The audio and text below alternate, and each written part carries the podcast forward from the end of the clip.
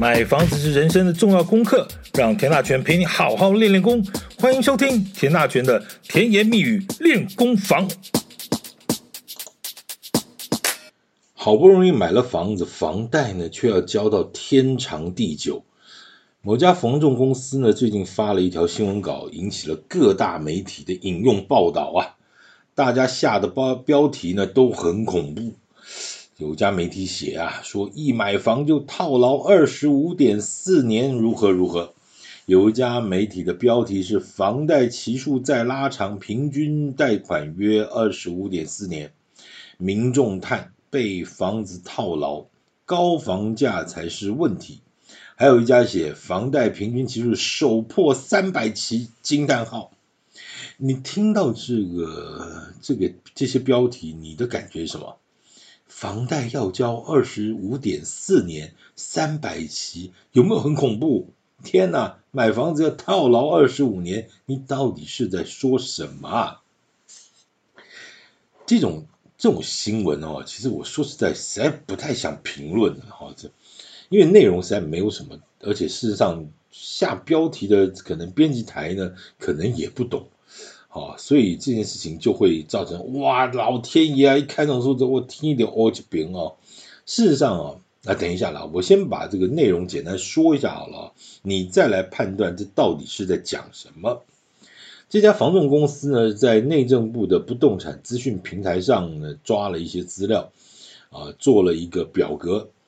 这个这个内政部的不动产资讯平台上面的资料其实很多哈，我自己在做 podcast 或者平常像演讲或做研究，我自己也非常常用里头的一些一些数字，因为那真的是大数据哈，大数据，所以你可以在里头看到很多东西。好。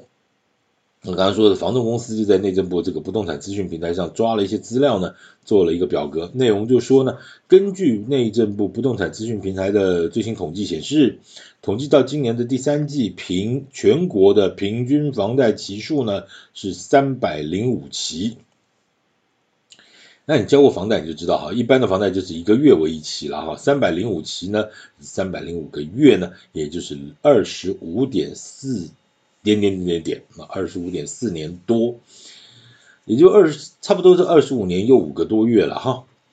那天哪，二十五年五个多月是什么概念？将近二十五年半呢。那如果说你三十五岁买房子，你六十岁切完生日蛋糕，你房贷还还没还完，还要还要来个半呢哈。那那这怎么得了呢？对不对？怎么得了？这开什么玩笑呢？这个三十五岁买房子已经很不容易，你要切六十岁蛋糕，六十大寿哎！我天哪！事实上呢，我这边就先做一个小小的评论，就是错错错错错错错错错大错特错。其实这个每这个房贷统计期数的这个新闻，大概每过去每个半年一季呢，大概都会统计一次。然后呢，这每一次呢，这家房仲就会发一次新闻稿，然后每一次的媒体报道呢，就是就说这个这个数字啊是历史最高，再创新高，屡创新高，然后再加一句评论，就是嗨，结论就是房价太高，年轻人买房要背到退休，房贷要背到退休。听到这种话、哦，那不是天空天就黑一片，而是整个都黑掉了哈，天天就整个都黑掉了。这样还要买房子吗？你会不会扛太久了呢？人生才多长啊，要花这么长的时间去背房贷，你值得吗？你值得吗？每一次这样的统计调查呢，都会把这个全国和六都、全国和六都再加这个新竹县市啊，做一个大表格。刚刚讲了，全国平均是三百零五个月，但你知道哪里最高吗？呃，高雄，高雄市啊。高雄市的平均房贷是三百四十八个月，天哪，那什么概念？三十年就三百六十个月嘞，三那高雄是三百四十八个月，二十整整二十九年。哎呦我的天哪！如果六十五岁退休，三十五岁买房子的话，就要一直要退，要到还房贷还到退休前一年，六十四岁才能还完。我的妈呀！再来啊，是再来是台南市，呃，三百三十六个月，二十八年整，新竹县呢三百二十三个月，将近二十七年。桃园市三百零六个月，二十五年多；台中市三百零四个月，新北市三百零三个月，新竹市呃三百零二个月，台北市是两百九十个月。诶，你有没有听错？你会觉得哪里不对？我念念念念了个半天，从高雄、台南、新竹县。桃园市、台中市、新北市、新竹市，咦？怎么台北市是最后一名啊？台北市两百九十个月，虽然也不少了，但是，但是刚才不是讲吗？哇，房价太高！哎哎，高雄市的房价有比台北高吗？那台北市不是全国房价最高的天龙国吗？那为什么房贷级别只要两百九十个月呢？不是说房价越高要还得越久吗？你说高雄现在房子三四十万，好了，对了，很厉害的有那种五六十万、六七十万的那种豪宅。我想我们一般人不去谈这些豪不豪宅的东西，哦，事实上豪宅都没有人贷，不是也没有人了，就是贷款比例相对比较低了哈。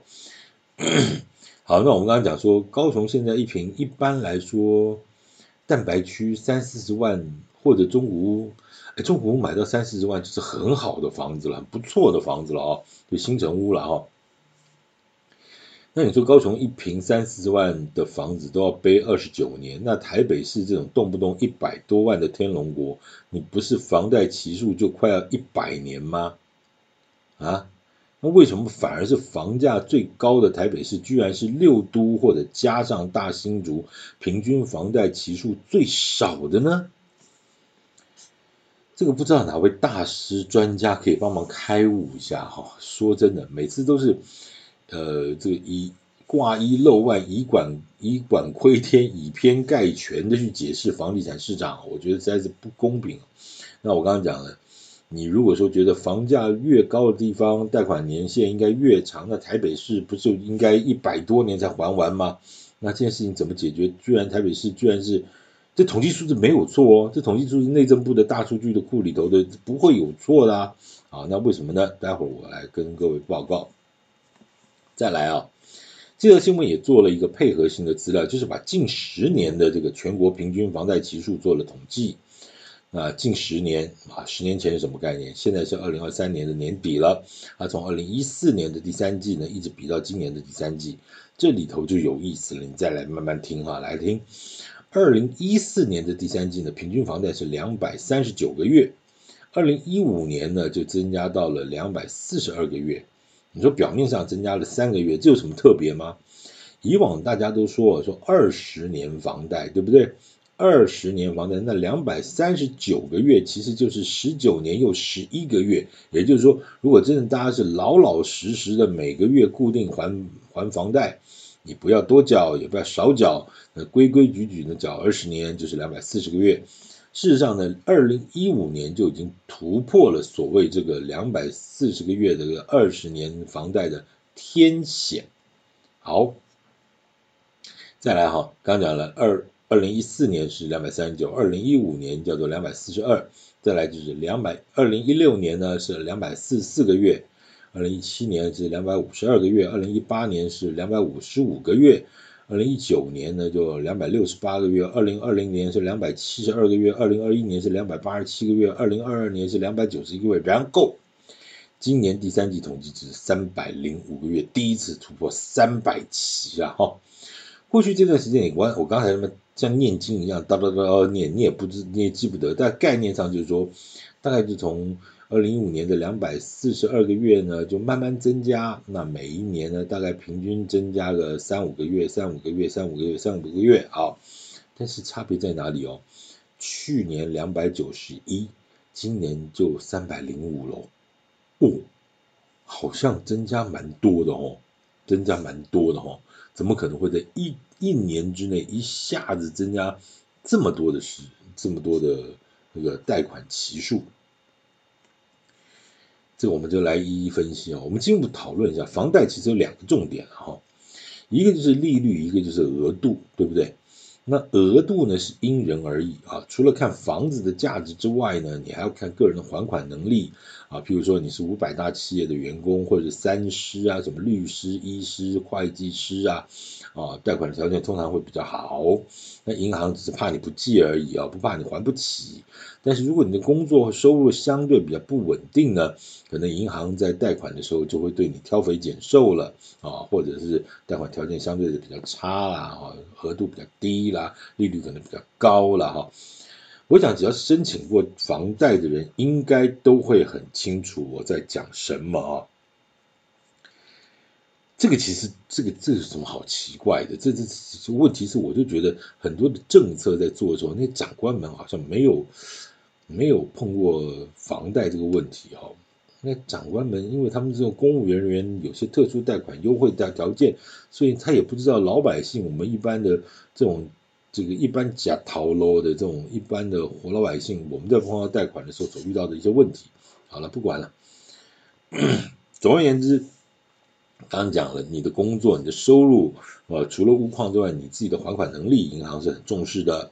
而至于利率的部分呢，有的时候就不见得是谁说了算的问题。基本上呢，中华民国的利率走势基本上就是跟老美挂钩。那个美国老爸一升息呢，台湾儿子也跟着升啊，就像过去一年多。啊，死老美一共升了十一次啊，我们台湾也跟着升了五次。虽然有此一说呢，这个今年二零二三年的十二月中呢，咱们的央行还要再跟着升一次，但目前也不知道。那这种消息指出呢，央行这次可能也会升，那也就是呃，也就是以后都不升了啊。那就算这次升了呢？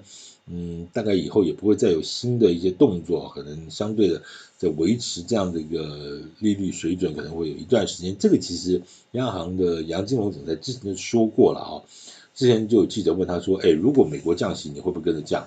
那他就说，其实台湾的利率可能会维持相对比较长的时间，就是说美国在升的时候你会跟着升，但是美国如果降息的话，你不会跟着降。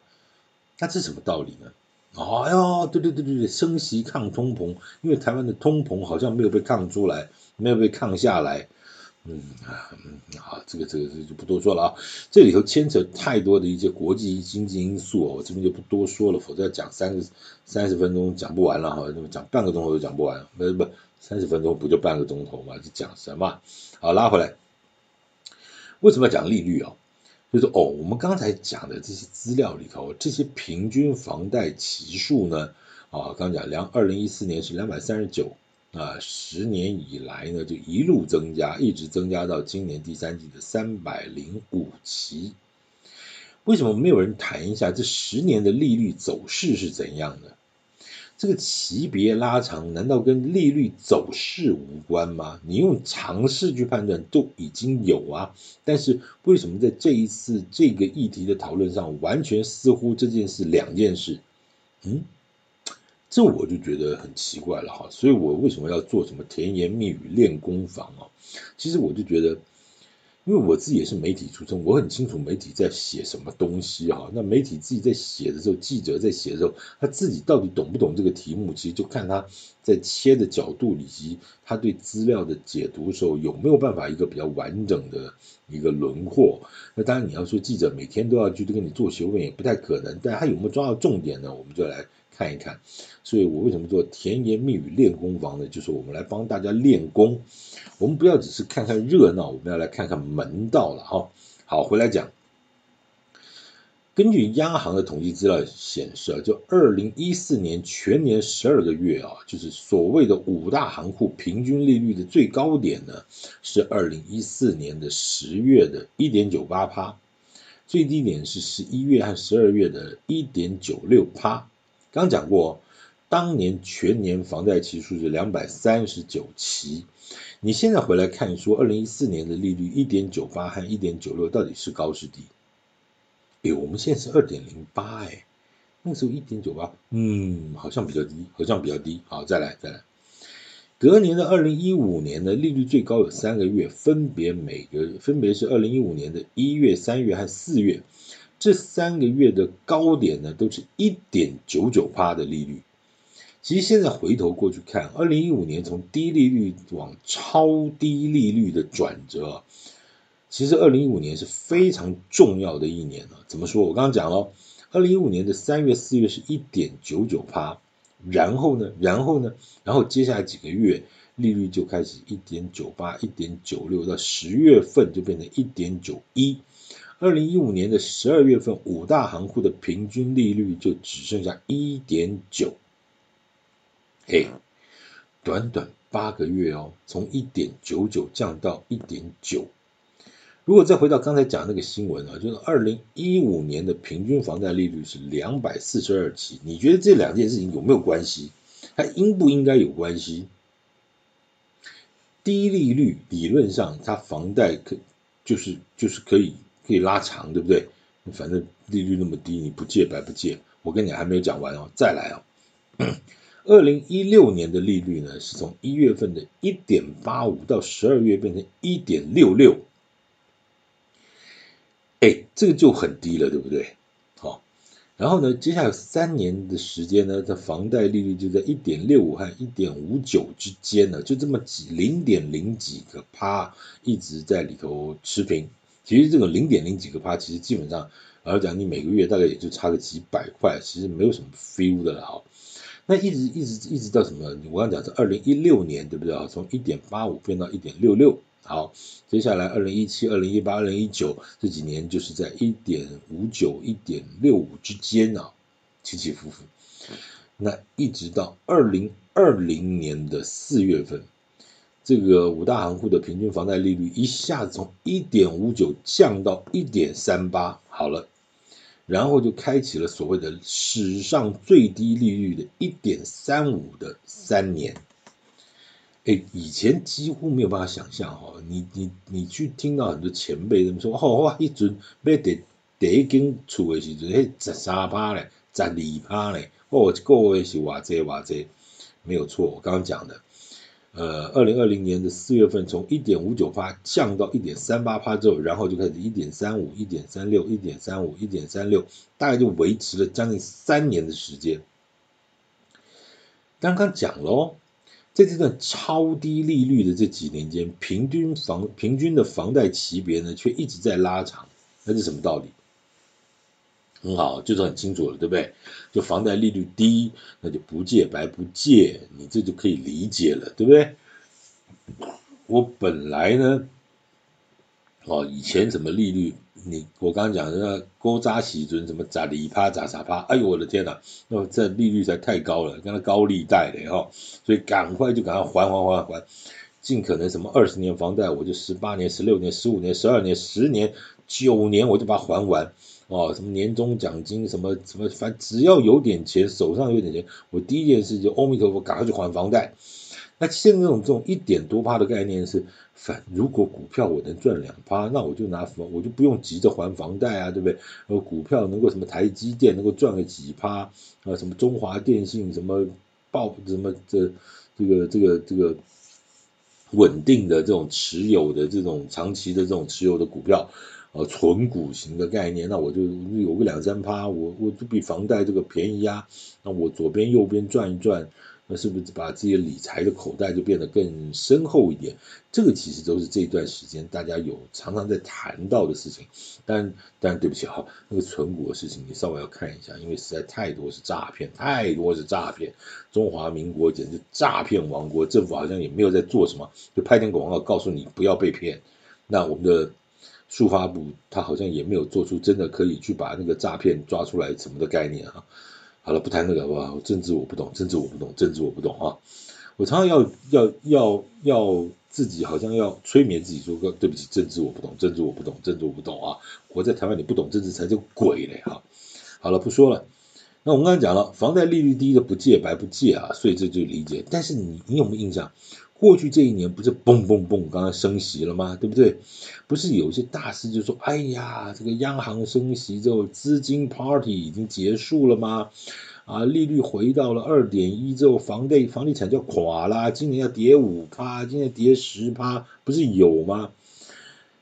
理论上哈，没有错，利息升了，那就代表说，其实房贷的期数理论上应该是减少才对，对吧？对吧？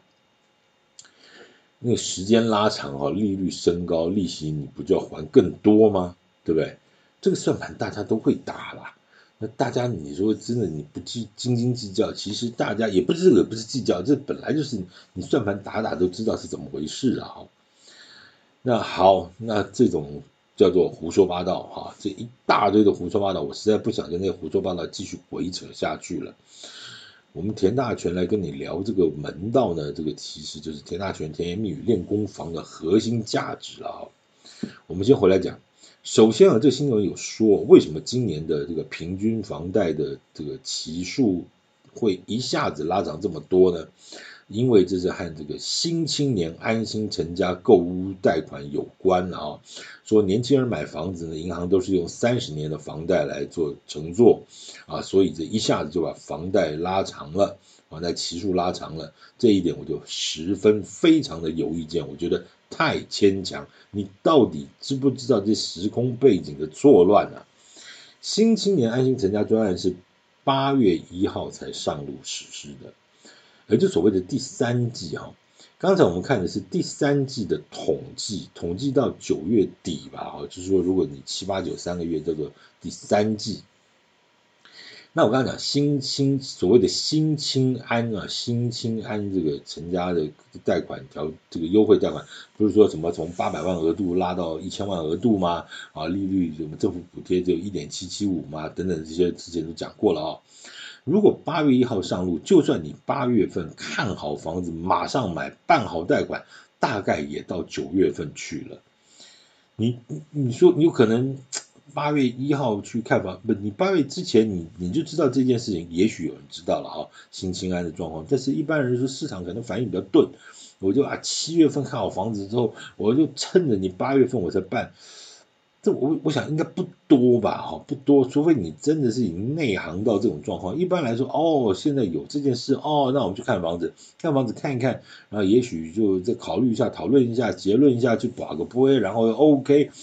看房子其实很辛苦的，尤其你要做一个这么决定，千二八百万的东西，不是那么开玩笑的，然后，所以呢，就算我刚刚讲，你八月份看好房子，马上就下定，马上就买，然后谈好价钱，办开始办贷款，办这一大堆手续。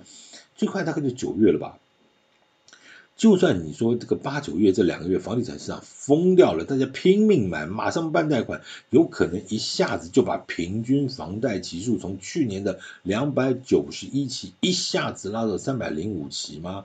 而且这是全国平均呢，你觉得这事靠谱吗？我我不知道哎，我觉得这。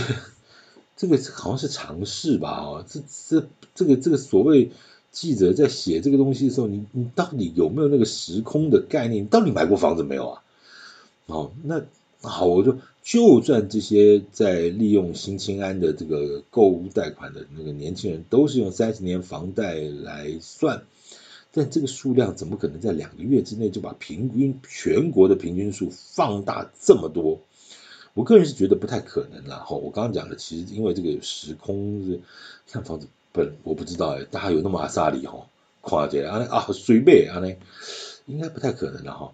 但反过来说，如果这个说法哈，不，但是但是怎么去看到底这个是不是真的呢？就说，我觉得呃，如果这种说法从我们再过一段时间，去看那个统计数字，发现这个，哎呦，对不起啊，如果真的是真的的话。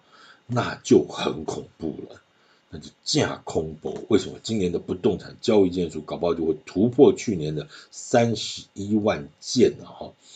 到底今年的底的交易量会多少？我另外会马上就找个时间来跟大家做分享。我们来看基本面了哈。去年景气已经不好了，全年不动产这个买卖交易移转栋数是三十一万八千一百零一件。如果刚才讲的这些新买的年轻人用新清安的这个三十年房贷噼里啪啦一直不停的买，那今年的交易件数可能真的会突破去年的成绩哦。你搞清楚哦，今年是大选年呢，再加打房年的，上半年房地产的气若游丝，六都的不动产买卖移转栋数和去年平均较去年至少两成哦。至少这十九趴二十趴，就上半年相较去年同期比的话，如果这一套新青安政策就可以把房地产市场从去年的的从这个之前上半年的打八折拉到平盘，这就很不得了，这还得了？这这不是什么青年安心成家赚，那简直就是房地产市场振兴方案了啊！我最近的房地产市场真的不错，我刚刚讲过了，就是我们是另外找时间再说了哈。好，再来啊。六都加上新竹县加新竹市，平均房贷期数居然是台北市最少，这件事又怎么说？天龙国的人是太有钱了，还款能力特别强吗？台高雄市民哦要还二十九年，台北市民只要还二十四年，你有没有搞错啊？这我必须说，这基本上就是另外一个就是胡说八道，这是另外一套的胡说八道。我们就回来看。其实这边有两套资料可以一并起来看。我之前跟大家报告过，根据廉政中心的一个资料，全台湾呢只有百分之十三点八四的房子还有房贷，表示呢已经有超过八十六趴以上的人呢的房贷都交完了。而台北市呢更是只有十一点六七趴的房子还有房贷，表示超过八十八 percent 的房子呢房贷都交完了。这个房市呢本来就是铁板一块。每次讲到居住正义，房价要跌，你跟听听刚刚的数字，就会发现这根本就是非常困难的，而且几乎是做不到的一件事情。可刚刚说到喽，六都中平均房贷年限最多的地方，不是年限，就是级别最多的地方是高雄市，平均一间房子的房贷呢，级别是期数是三百四十八个月，就整整二十九年。但是你知道吗？高雄市的一百一十三万七千两百五十八间住宅呢，里头也只有十七万七千零五十九间有贷款，也就是说，也只有十五点五七趴的房子啊还在交贷款，意思也就是说，有将近八十五趴的房子房贷都交完了。这同样的状况，对于房贷交完的人来说，你愿意降价出售吗？你愿意赔售吗？还是说，在交房贷的那十五趴的人，你每个月不管交三万五还是四万二，这么交着交着，你愿意房价下跌吗？这个很清楚的答案，答案就是都不愿意嘛。买房买不起房子的朋友，或许会觉得说，哦，这房价太贵，实在买不起，骂建商、骂政府、骂房仲、骂骂所有该骂的人都骂完一圈。那你买不起房子，都是这些家伙的错。事实上，害你买不起房子的人，其实其实根本就是你的房东、你隔壁的老邻居、你的大伯、你的小阿姨。因为为什么他们的房贷早就交完了，所以他不愿意便宜卖给你。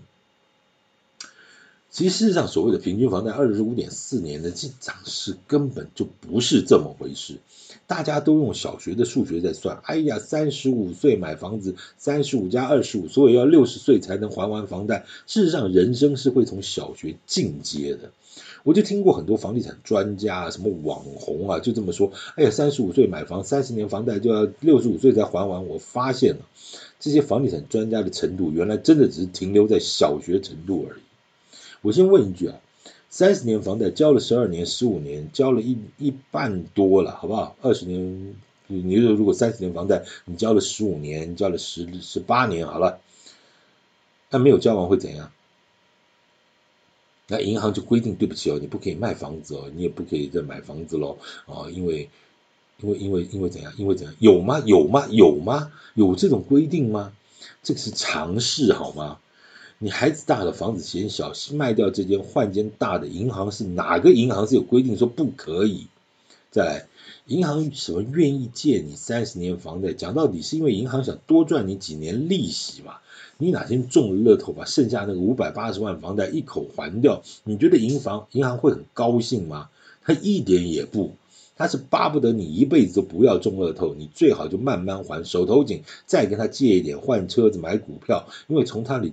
他手上出来的每一块钱，他都可以赚利息，所以银行愿意借你三十年，他不会没有打过算盘的，因为你年轻，未来的日子还长着，所以他就可以慢慢收利息，这才是天荒地老的事儿。那否则呢？你想想看，你如果是个六过了年过六十岁的大哥或阿叔，你去借房贷，你又会看到银行又是一个什么样的嘴脸？当然，如果是郭台铭董事长，那就另当别论了哈。当然回来说，郭董也不用借钱啊，是银行拜托郭董，你要不要跟我借个一亿两亿的干嘛？哎，我们做点业绩吧。否则，你觉得郭董还需要借钱吗？他的钱都可以开几家银行了，对不对？好，讲回来，讲到底，我就常常发现啊，大家只要碰到房地产呢，打从心里头就一股怨气，然后呢，思考的方向就错了，那也就画错重点，然后呢，就大开始大不懂骗小不懂。这个所谓的房地产专家也跟着在那边大不懂骗小不懂，然后跟着胡说八道几句呢，就蹭点热度。老实讲，房地产不应该是这样子，这种东西啊，真的，如果大家继续一起胡说八道，那没事都会出事啊。所以我今天跟大家分享的这条新闻，就是说什么什么房房贷级别超过三百级啊，什么卖买房子要扛二十五点四年房贷，错错错加错错错错。根本就大错加特错，呃，如果观念错了，你的买房的技术就不会对了哈。老实讲，所以田大权的甜言蜜语呢，是真的很真心诚意的跟大家来练练功。我们真的看懂什么叫做房地产市场啊！如果你真的有一个理性的思维，我建议你多去看看房子啊，最近的市场变化很大。好，感谢今天收听，请继续关注田大权的甜言蜜语练功房，谢谢。